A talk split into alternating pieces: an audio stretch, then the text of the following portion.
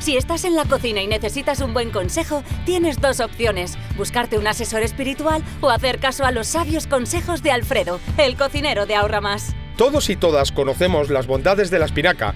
Resulta ideal trasladarla en cocciones cortas, en los clásicos potajes de vigilia, en un buen arroz, salteada como acompañamiento de carnes, aves y pescados, con bechamel a la crema o con pasta. Pero, ¿has probado a tomarla en crudo, en batidos naturales o como tinte de caldos y pasta fresca? Solo tienes que coger unas hojas lavadas y triturarlas con una manzana golden o Granny Smith, un poco de jengibre que nos aportará energía algo de agua, un poco de limón y unas semillas de chía. Verás qué batido tan saludable para comenzar la mañana. Y otro consejo que te doy, ¿quieres hacer un arroz diferente con un delicioso sabor a espinacas? Pues échale un vistazo a la receta de arroz verde de nuestra página web. Es tan sencillo, sorprendente y sabroso que se convertirá en uno de los platos habituales de tu semana. Eso sí que es un buen consejo, ¿verdad?